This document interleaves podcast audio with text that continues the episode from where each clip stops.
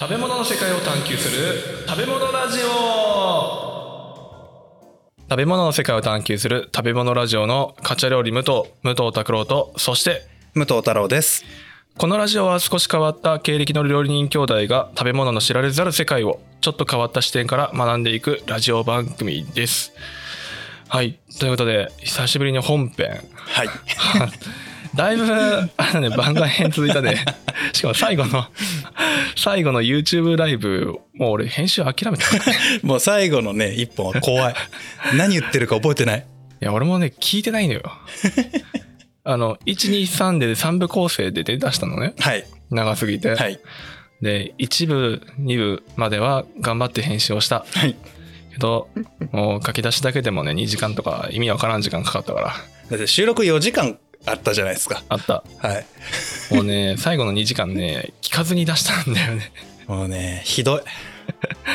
本当に多分ね同じ話何回か繰り返してる気がせんでもないのよねそしてね、それを全部聞いてくださったリスナーさんがいらっしゃること。たくさんいらっしゃる びっくりですよ。ねえ、い、やー俺だったら多分聞かないでしょうね。 俺も聞かんわ。あーよう聞かんと思うよねえ。飲んじゃってるしそうですね。うはん、はいタバコとみたいになってるからね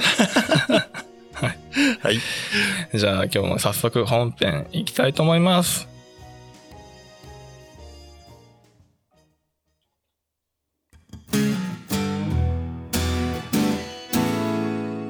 日本の健康食品梅干しはい日本を代表する健康食品梅干しということで、なんか梅干しっていう時にちょっと戸惑った感じでしたね。梅干しってあんま言わんね そうですね、ね。うん、ちょっと言い慣れてなかった今までちょっとメジャーどころずっとやってきたんですけど、うん今回ちょっと確かに存在感めっちゃあるのにうんあんまりこう語られてないうんうんうんという梅干しを取り上げた経緯はですね単純にうちのリスナーさんツイッター上で梅干しめっちゃ出てきたっていうのを見てですねあの自分の家のリフォームでねはいこれだ結構出てきてたね、はいこれ本当はねあれなんですよあのリスナーたくさんからの質問会あったじゃないですか、うんうん、うん、あそこの短編1本のところに差し込む予定だったんですねああ言ってたねはいでサラサラサラっと書いたらなんか1万文字ぐらいいってしまいましてこれ絶対1本じゃ無理だわと無理だね、はい、なってしまいましたので、えー今回4話に分けて梅干しのご紹介をしていこうと思います。うん、4話構成ねはい、でですね先にエクスキューズしときますねほう 梅干しについて語られた書籍見つかりませんでした。なかったないですそんなね梅干しだけをねピックアップして語ってる本があるわけはないんですよ。うんだろうね、はい、なんかないのかもしれないですけど結構しんどい探すのが。うん、ちょっとマニアックな本だよねはい、なのでいろんなところに断片的に載ってるのをかき集めつつ、うんあとね、梅干し専門店さんあるじゃないですか。おーああいうところのホームページは Wiki を一回見て、で、そこに出てくる情報を、まあ、単語を拾ってですね、検索キーワードにして、ひたすらもうネットサーフィンしまくると最近多いねネットサーフィンしてますよ。はい、で今回の梅干しは特にもうインターネット頼りという状況で頑張ってみま した。ので、ところどころ僕も疑問解消しきれてないところも出てきてはいるんですね。うんなんですけどそこそこやったのでえせっかくだからねご紹介しようかなというふうに思ってますそうね本当の本編の前の本編だねそうですねうん、はいもっとでかいやつあったもんねもうこの先言っちゃいましょうかうん梅干しのシリーズの次はじゃがいもですじゃがいもはい農業生産量第4位、第4位か、えー穀物が上3つですね、うんえートウモロコシ麦、えー米とうんその次がじゃがいも、おーだいぶ上位だね、はい、野菜のナンバーワンですナンバーワンか、はい一応野菜のトップですけどその主食ともなりうる野菜ということで次回はじゃがいもをやりますその前の口休め箸休めと してまさに箸休めとして梅干しがございますうまいこと言ったのかな微妙だな というところで、はいところで普段梅干し食べますかうん食べるはいどんな梅干しが好きですかどんな梅干しはい塩辛くないやつあーいわゆる減塩ってやつですねう、ん、はい、梅干しっていろいろ種類あるじゃないですかうんパッと思い浮かんだのいくつか言えますかええパッとしそとか蜂蜜とか、はいはいはいえーあとはカリカリ梅かカリカリ梅はいあと小梅みたいなあそうですね、うんはいはいはいくらいかな、うんまああと鰹節まぶしたりとかねカツオあああるねねスーパーなんか行くと売ってるじゃないでうすんか、うんあとちょっとマニアックですけどウコンとかねへえうこ柚子とかゆずもあんの、はいへえいろいろあるんですよあそうなんだでね梅干しっていうのはうんまあ厳密に言ったら梅干しは一種類なんですよ 本来は。一種類えーっと梅干しの中に白干しっていうのとしそ漬けっていうのがあってうんうんうんでその梅干しの亜種として減塩梅干しっていうのがあってうんでその中にさらに何パターンかあるんですよ。うんで梅干しじゃないけど厳密には梅干しじゃないんだけど皆さんが梅干しだと思っちゃってるやつもいくつかあるほうそんなあるあるんですよ。まず干してないやつね。干してないあ梅干しじゃないのかはい、梅漬けなだけでほう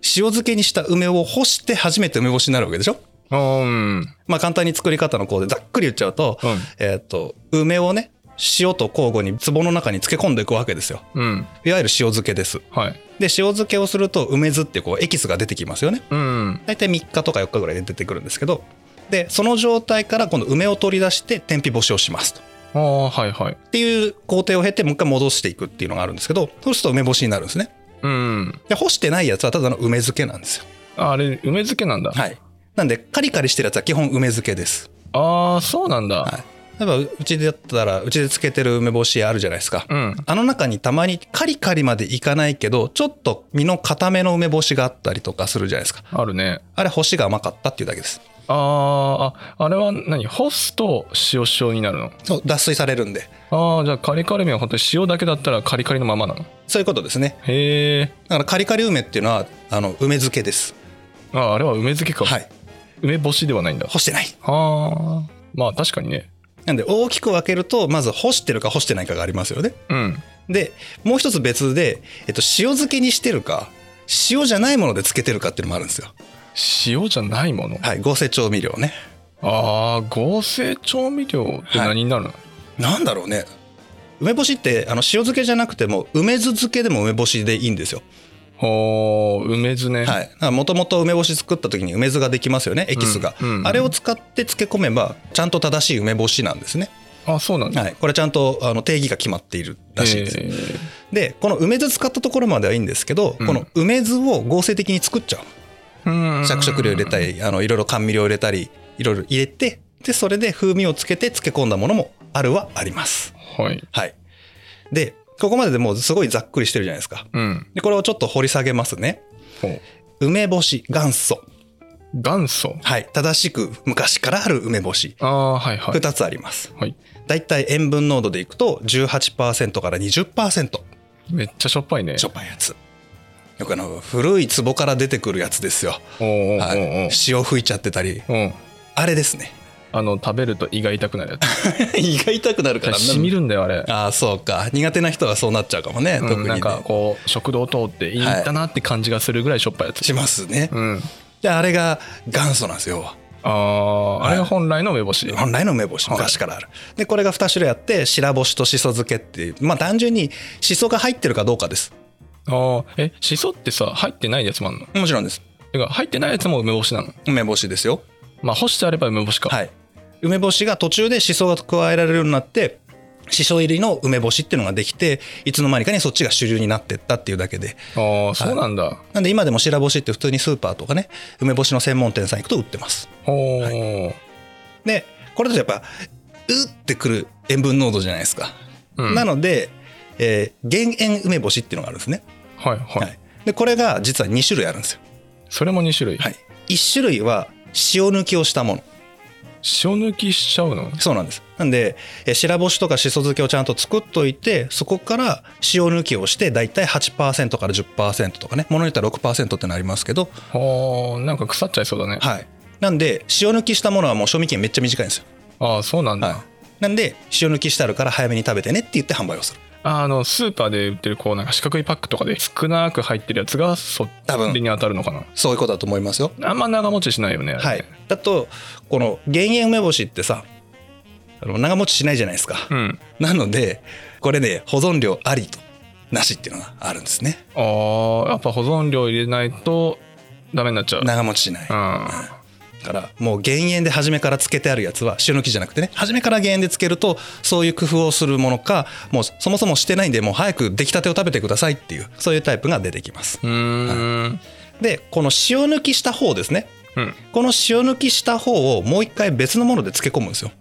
ほそれが蜂蜜漬けとかうあああの昆布まぶしたりとか鰹節まぶしたりとかうんうんああいう風にして味をさらに付け替えていくっていうものが出てきますもうそこまでいくとなんか梅干しっぽくないねそうですね、うんかなり食べやすくなってますよねうんで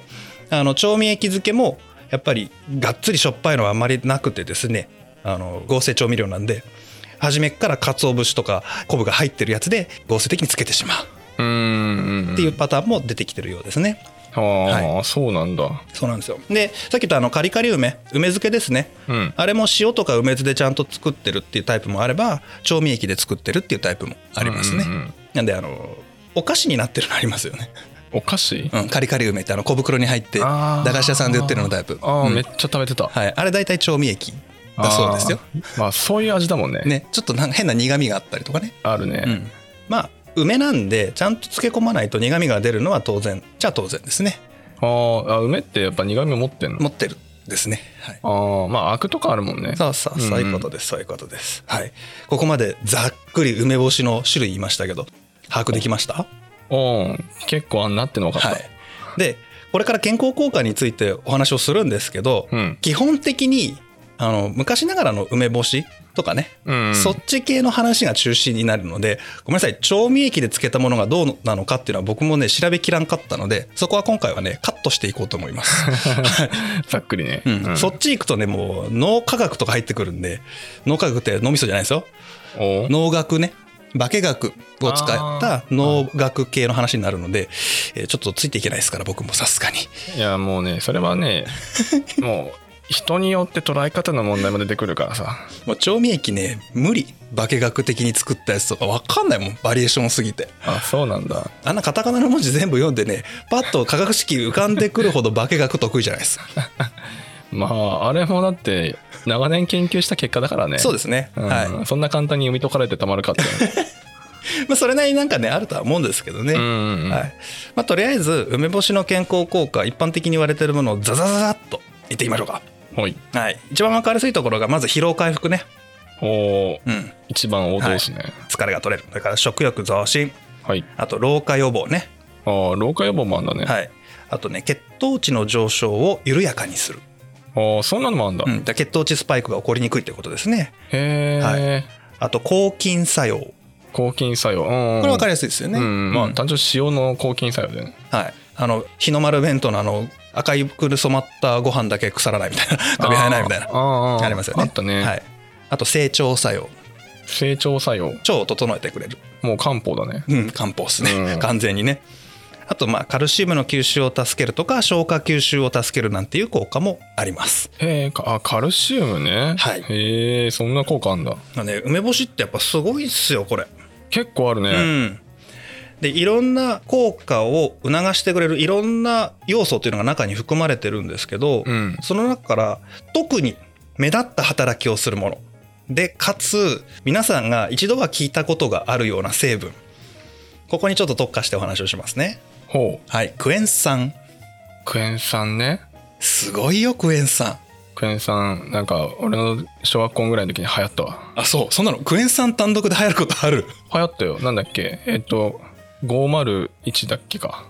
なんかアディダスがね出したスポーツドリンクでクエン酸入り飲料っていうへークエン酸を前面に出して、うんなんかスポーツドリンクじゃないけど疲労回復にあの向いてるよっていうはいはいはいはいちょっと酸味の効いたスポーツドリンクみたいなうーのんがあってそういうの流行ってたよこれまさになんですよあの疲労回復効果の源ですよクエン酸おうおうはいこれね梅って含有量がもともと多くておうだいたいねものによるんですけど1.6%から4%のクエン酸を含んでますとおうでこれ分かんないじゃないですか、うん夏みかんがだいたい1%うんでレモンが結構多くて6から7%、おう絶妙なラインだね、はい、だから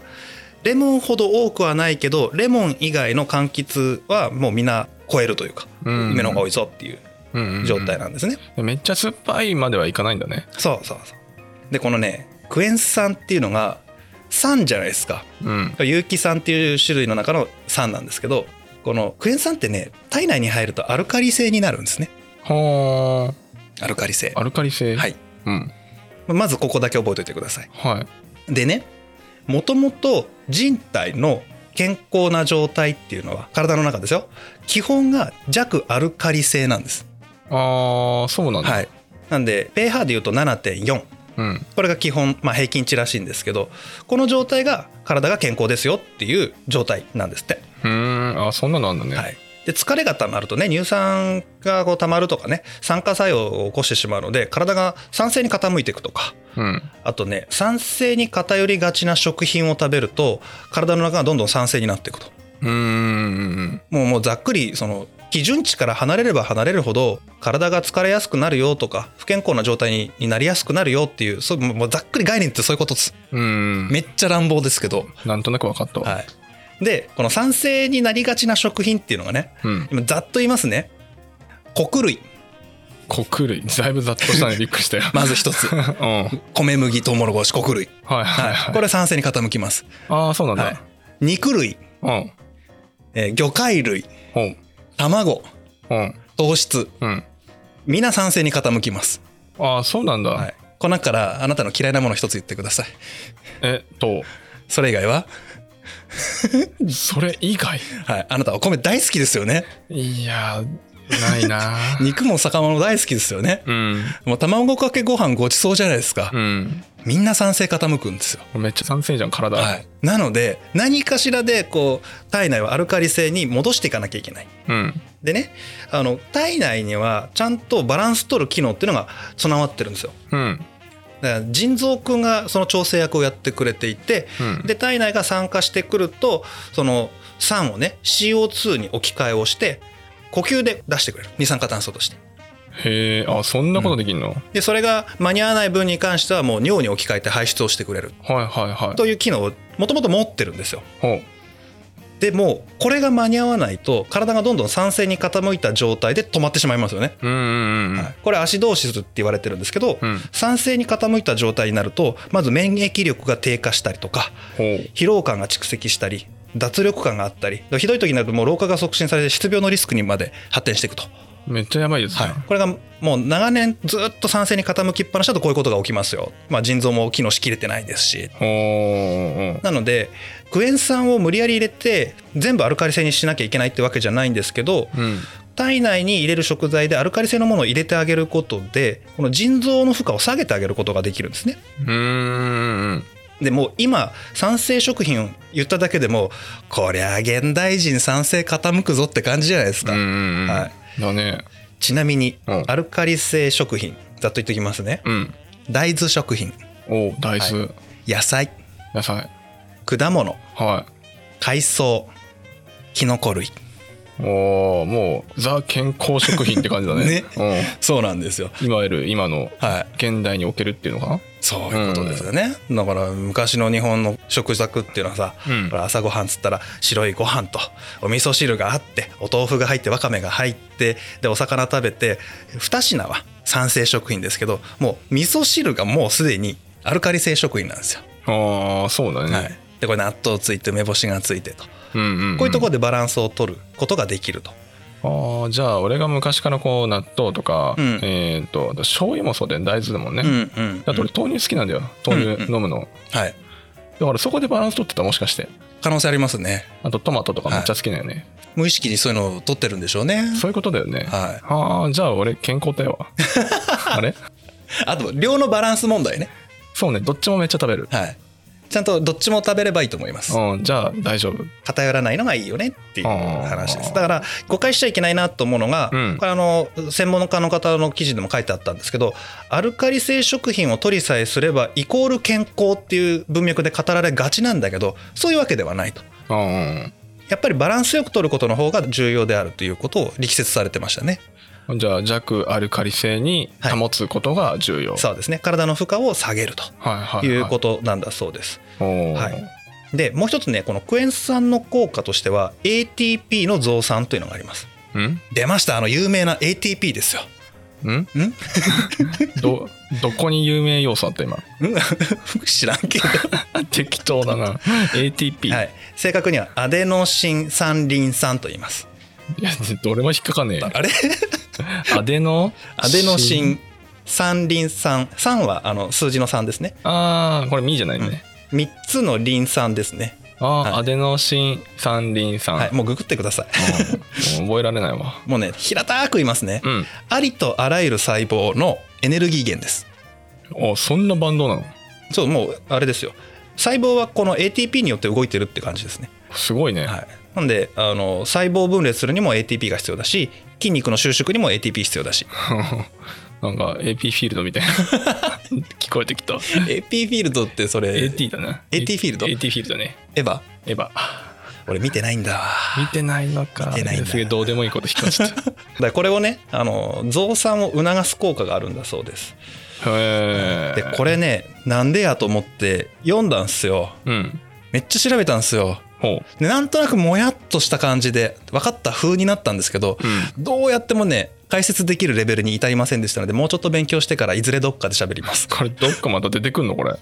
分かんないですけど、はいまあ万能な酸としては出てきそうだねそうですねいずれどっかで触れるんじゃないですかまあ重要な部分か、はいうんちなみにですけど話戻りますけどねこの今アルカリ性酸性の話したじゃないですかうんこれの pH が1上がった下がったってあのどのぐらい違うか分かりますどのぐらいはいどのぐらいってどういうことあのね酸性アルカリ性って、まあ、H2O ありますよねあの水分子うんこれが分解すると H プラスと OH マイナスに分かれるじゃないですか、うんうんうんで H プラスが多いと、まあ、酸性に傾いていきますとほうで OH マイナスが多いとアルカリ性に傾いていきますうん単純にこういう指標なんですねうんうんでこの pH っていうのは指数関数なんですよああそうなんだ10の N 乗みたいなああじゃあもうこういうグラフねそうです、こそういです。なんだろうこういうってこ言うっいうてのかわかんないな、 指でやったってわからんけど、 YouTube には映ってんねうん、あの、二次関数時的間数に的にねね、グッと上うんがる。指数関数ですからねあはいの、地震の強度を表すマグニチュードなんかもそうですよね。ああそうだねはい千倍だからね1上がるとバーンって、うんもうかける10かける10みたいな感じで上がっていくと。うんうんなので、pH が1上がるってことは10倍になりますよと。ほうほうほ2上がるってことは100倍になりますよっていう。うあ結構えぐつない値してんだねそうなんです pH の値ってはい。で、真ん中が7で、これ中性ですよね。うんうんだから7.4っていうのは、ちょっとアルカリ性みたいな。うんうんうんうんこれ8になるとめちゃくちゃアルカリ性になってくっていあう。ー確かに、はいあの土壌の成分だと8だとちょっと高めで、うん、もう9とか10とかいっちゃうともうだいぶアルカリ性で14とかいったらもう指溶けますみたいおーあのあれだね業務用の油用のなあそうですそう洗です、は剤い、と一緒だよねあの触ると指ぬるぬるっつるじゃないですうか、んあれはあのぬるぬるの原因は僕の細胞溶けてますでぬるぬるしてるだけですからねあれ手手のタンパク質が溶けてるそうそうそうそうそううんやばいやつでしょ、はい皮膚薄くなるやつやそうですそうです指紋消したい人はやってみるなんか余分な話になり ましたけど結構ねこれ忘れがちなので あれ指紋認証取らんのよああめんどくさいピッてやるとピピッて返ってくるの携帯開かなくなるじゃん開かないんだよねえ油物の周り掃除してるとあれうっかり薄いですあると揚げ物をメインで仕事してるとあるよねあるんだよだねから最近はキュキュッとでちゃんとこうえうんうんあの弱いやつで弱いやつでやるよう一にして回できるだけねそうねうんはい。皆さんだからそういう洗剤触るときには注意しましょうっていうお話ですね。はい いや梅干しの話 クエン酸な。だいぶそれた、はい。あとねもう一つこれ白星に関係ないんだけど、うん今度シソの話ね。ほうクエン酸って抗菌作用ある有機酸じゃないですか。もともとね。なんか酸っぱいのがこう、抗菌作用あるイメージそうなんですよ。うんでそれまさしく間違ってないんですけど。うん実は有機酸にはいくつかの酸があってほ何種類も酸があるんですよねうでそのな中の仲間で例えばクエン酸の仲間の有機酸っていうと酢酸うんうんうんお酢ですねお酢だねはいあと乳酸ほうよとかこの辺も全部有機酸の仲間なんですよ結城さんね、うん、人の名前みたい有機酸じゃないからね ごめん無機物有機物の有機だからね今日なんか名前に聞こえちゃうん全 部人の名前とかどい物の名前とかひどいダメだなちょっとまだ前回の余韻残ってんじゃないの酔ってはねえよあ酔ってはないですねこれね有機酸の中では例えば乳酸とか酢酸ってかなり強力な抗菌作用を持ってるんですねほでこれ順番にずーっと並べていくとクエン酸って真ん中よりもちょっと弱めくらいう何を基準にえっと結城さんをね全部で7種類とか8種類とかずっと並べていくとねちょっと数メモしてないんで忘れちゃったんですけど真ん中にもちょっとね弱い目によるんですよ。ああ、酸の中では、ね。酸の中ではこうんのうん結城さんの中ではそこまで抗菌作用べらぼう強いタイプではないああ、はいはい。もう乳酸なんかほらお酒作る時の話であったじゃないですか、うんうん。ありとあらゆる菌殺しちゃうみたいなっていう状態なんですねでああとは亜硝酸とかねそれを乳酸をさらに食ってくるやつああ、シャシャンパワー有とか機物の有機ね。そうです有機物、ね。そう、うん。あれさっき言いませんでしたいや、なんか有機さんに取られたな人の前に。有機物の有機酸ね、 うん。の中でってことか。そう、はい、はい。このシリーズの中でクエン酸は、まあ、抗菌作用も強いんですけど、うん。う乳酸が酢酸に比べると、まあ、そこまででもないとー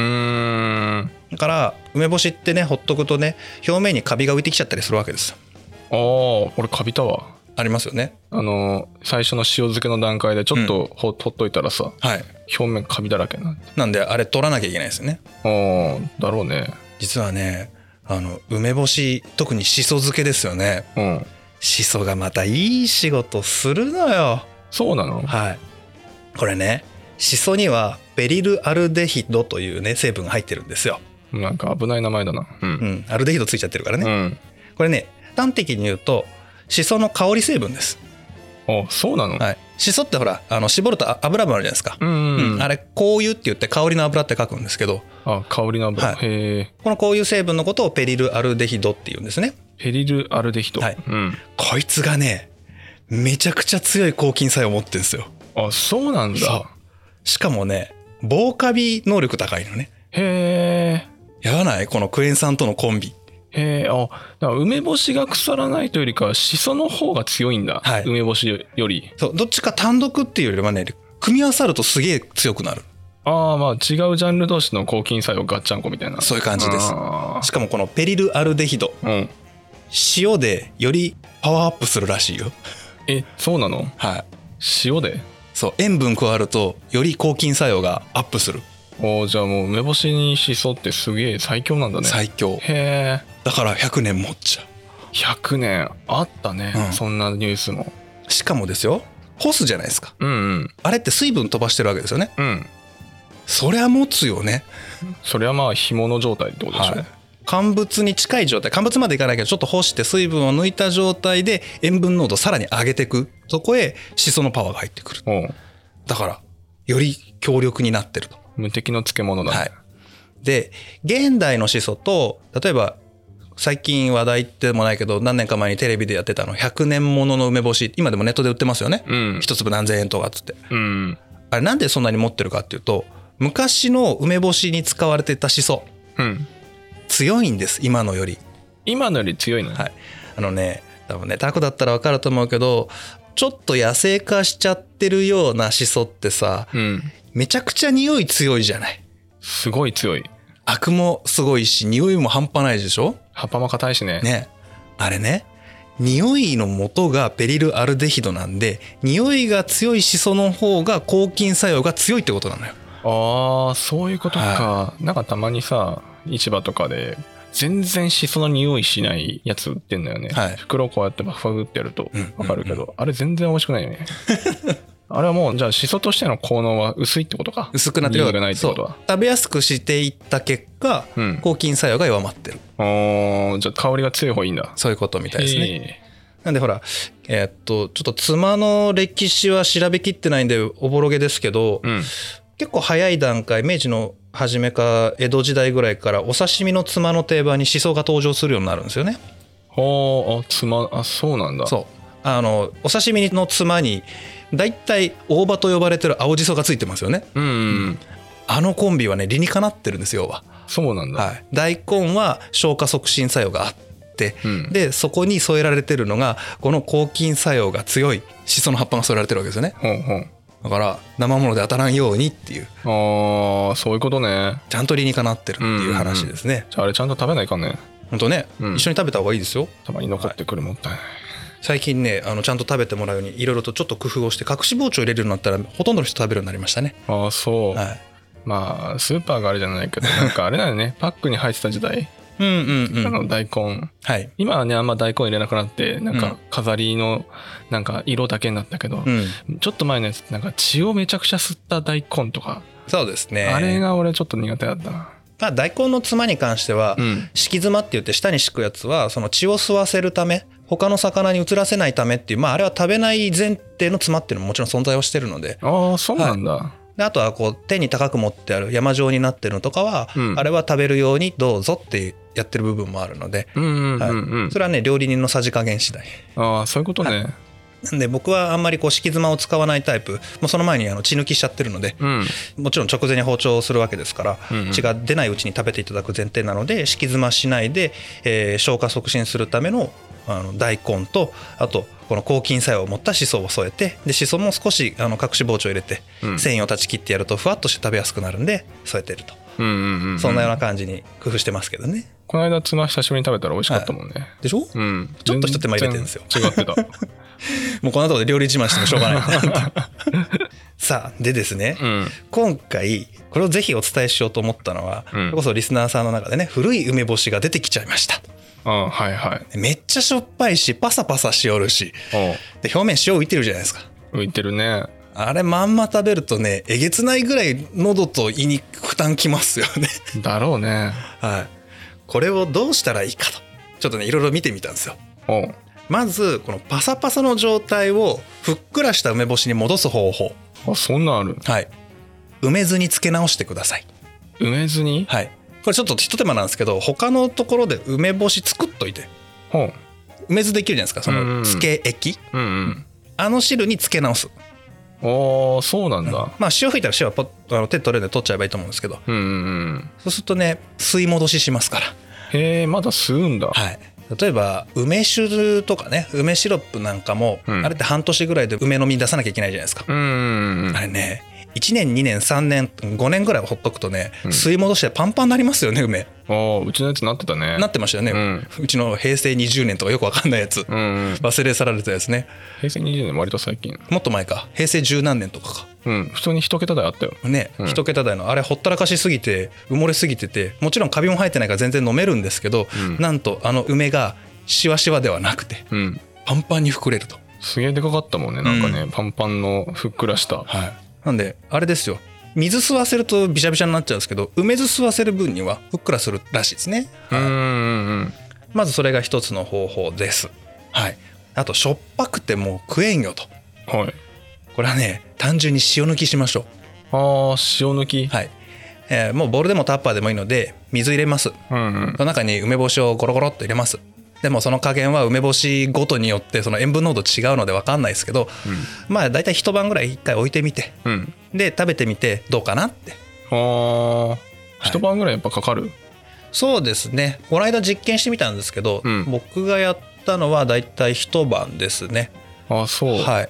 だからうちそんなまだ塩塩のやつ少ないので、うんうん古いの探すの大変でしたけど、うん10時間もすると大体戻るというかあの食べやすい塩加減にへえ意外とかかるもんだうね、ん、ちょっとねじわーっとで早く塩抜きするんだったらどっか穴刺すなり破るなりすればより早く出るんですけど、ああーはいはい、はい、あとめっちゃ大変だった何がで身の皮破ってるじゃんうんうん中デロデロなんで あ出過ぎちゃうし身崩れちゃうのよ、 あうん加減難しそうだねで救い取るの大変だったんで、うんあの普通にね身が破れてない塩塩の梅干しをそのままボウルに入れて、うんで水入れて冷蔵庫かなんかにこうやって置いとくと、おうんうんすると塩抜きができるので、うんでその状態で食べるなりまたそこから、えー蜂蜜に漬け込むなりうんうんいろいろ加工すればいいのかなというふうに思いますもう煮物に直接入れたらちょうどいいのかもねああそうですね、うんはいそうまさにね次お話ししようと思ったのがそれなんですあよーそうなんだ、うんもうね加工するうんうん調味料として使っちゃそうだよねうはい、なんかそっちの方がなんか美味しい気がするうな、ん、単純なやつだったらもうさっきねタク言ったように煮物特にこれからのね暑くなる時期にはバッチリですから、うんうんね、前回のライブの時にも煮物出しましたけど、うんあの時も梅を2つ3つコロコロっと入れて潰して炊くんですね、うんそうするとほんのりとうっすらと酸味が効いてさっぱりとして食べられるうんうんあれ気持ちいいですよねあれ美味しかったねねなんかあんまり梅っぽさもないしね、うん意外とそうなんだよあんまり知られてないみたいですけど、うん例えばサバの味噌煮とかって、えーちょっと酢を落とすことで味が締まるわけですよね、うんうんだから一般的にネットで出回っているレシピを見ていても結構お調味料の中にお酢が入ってたりするわけですようんううんん、だからお酢っていうのはね味を締める効果があるのでそこに梅干しを入れてあげる代わりにね代わりにうね、んうんただ あの味噌煮の時に梅干し入れるとめっちゃしょっぱくなるリスクがあるのでああまあ確かにそそこはうまく加減をしてくださいというぐらいなんですかねああそうだねなんかそばつゆとかを薄めに入れといてそこに梅干し入れたらちょうど良さそうだけどああいいと思いますよあのもうほんとめんどくさい時だったらめんつゆ売ってるじゃないですか、うんあれ薄めてで梅干しボンって入れればいいんですまあ 単純確かにねはいあのまま煮物にも使えるしねそうですそうです、うんそれで全然いいと思いますよまはあい梅干し調味料と考えればいろいろ使えるねはいああとね梅びしおー梅干しをうんもうね平たく言いますね梅びしおってちゃんと作ろうと思ったら本当大変なまあ、古来のやり方大変なので、うんえー現代的に言われてる梅びしおっていうのは梅醤油のことですねはいはいだはから梅の実を本当は裏ごすんですけど僕らなんかだといいんですあの剥いてで包丁でねまな板の上に置いて包丁でトントントントンと叩いて細かくして、うんそれを醤油と混ぜて溶かすっていうんうんうんでこれを他のえー煮物とかに入れてもいいしお刺身とかなんかつける時に使ってもいいし、うんうんうんうはいんとかあとはその醤油に混ぜてで調味料に使う場合もいいですしあとはね身をそのまんま和え物に使っちゃうおーああいうものにねうんうんもうこれからまだきゅうりが出てきたりとかみょうが出てきたりとかするのでわかめと一緒に和える時に梅干しをね身をちょっとほぐして中に一緒に和えてあげるうんうんうん十分美味しいですから美味しいねねきっと美味しいねそれはこういう加工をしてしまうのが一番いいですね僕個人的にはねあれ常備してるんだけど梅醤油を醤油だけのバージョンと、うん醤油と蜂蜜とかねみりんとか使ってちょっと甘い加えとくっすようんうんこれ結構万能でねいろんなのに使えるあー俺結構その梅干しと蜂蜜の相性いいなと思っててうんうんよく食べるんだよねいいと思いますよ南西かなり古い時代からうん梅干しのあの蜂蜜漬けって出てきますから、ああそうなんだ、はなんか甘いの苦手なのに、うんなんか梅干しの蜂蜜漬けは許せるのよ、いいっすよねむしろうまいうまかいらつい買っちゃういつも、蜂蜜もほらあの体力増進とかさうん疲労回復効果持ってるのでああダブル効果っすよ、そうかいやめちゃくちゃ健康にいいねうん、だってほら蜂蜜レモンと一緒だもん要は 確かにクエン酸と蜂蜜ってそうだねねそういうことですよ、ああもう俺蜂蜜レモン好きだもんな、うんいや似てんだねやっぱね、はい、ちなみに僕ね最近よくやってるんですけど、うんあの梅干しをね湯飲みに入れて、うんでその状態で電子レンジに入れてちょうど1分うんレンチンするんですよピッてうんうんでそれにえー蜂蜜をちょっと落としてでお湯を注いで溶き崩して飲むおうおうおうこれねちょっと汗かいた後なんか飲むとね、まあ、濃度調整必要ですけど、うんもうポカリスエット飲んでるかのようにぐーっと気持ちよく入ってくるああなんか蜂蜜レモンと一緒だなそう蜂蜜梅干し、梅干しああいいねそっちの方がはい、そこに焼酎入れたらちょっと元も子もないかもしれ ないあそれいいね今度焼酎入れようだから普段はね最近これも原稿書いてたんでなおですねうんうん梅干しをあー加熱した状態にしてそこに蜂蜜を入れてっていううーんでなんでこれね加熱してるかこれほんとちょっと長くなったけどうん。確定情報じゃないんでそういうのもあるんだぐらいでおう聞いといてほしいんですけどおうどうやら梅干しの中にはバニリンという成分があるらしくてですねバニリン。バニリンっていうのはあのバニラおバニラの匂い成分らしいんですよお。あ、そうなんだ。で一部のサイトで見る限りであるので確定情報じゃないということはお断りしますけどうん。どうやらバニリンには細胞に脂肪が付着するのを抑制する効果があるらしいとおーそうなんだ。は細胞自体が太りにくくなるんですってへえ。どうか知らんけどうん。でそれにはねまあそのまま食べてもいいんだけどその加熱をすることでバニリンがね増えるらしいのよ増えんの、らしいんですよ、まあ、らしいね。うんうんそのバニリンと何かの化合物があってうんそれをね加熱するとバニリンに変化するんだってはい。本当かどうか知んないけど、うん。そんなレンジで1分やるだけでさ増えるんだったら僕らはこう中年世代としてはめっけもんなわけですよ そりゃそうだね。よしやったろうと思って毎回レンチンしてます それで最近やたらと梅干しレンチンして飲んでんだ。そうああ、気にしてんだね、一応ね。そうなんですよ。で、あの自分なりにね、どのポイントがうん 美味しいポイントかなっていう濃度も実験しつつね。うん。やたらと最近、なんか梅干しのお湯の、なんかお湯割りみたいなやつ飲むなと思ってて。うん。もう美味しいんですよ。単純に美味しいは美味しいですよ。なんかハマってんのかなと思って。たまにしょぱってなる けど、加減間違えだける間違えると。しょうがない。梅干しだもん。そうです、そうです。うんはい。まあ、そんなね、いろいろと使い道があるので、うんえーたくさんの梅干しが、えーリフォームしようと思ったらいっぱい出てきたとうんいう場合にはそういう使い方もありますよとそうねいうことで参考になればと思います。あー梅干しは使い道いっぱいあるからねそうなんですようん薬にもなれば調味料としての歴史もかなり長いので、うん、はい、これはあの次回以降でちょっとお話をしますけど、うん実は梅干しって調味料の歴史としては結構長いです。そうなんだはい、え調味料として長いの調味料としての期間の方がむしろ長いかもしれないへえ、はいそうなんですじゃあ次回はその話ではいそうですね次回以降徐々にやっていきますあーだいぶ長くなったねあこれで1話あごめんなさいあこれそっか1本でやろうとして本当ごめんなさいすいませんでしたあと3本続くんでうん全然冒頭やんまだまだ入り口っすねうんまだ歴史入ってないんで1話完結型ってば全然ないわねもうする気ないもん、そうねうんはすいませんでした、い、じゃあ次回に続きますありがとうございましたありがとうございました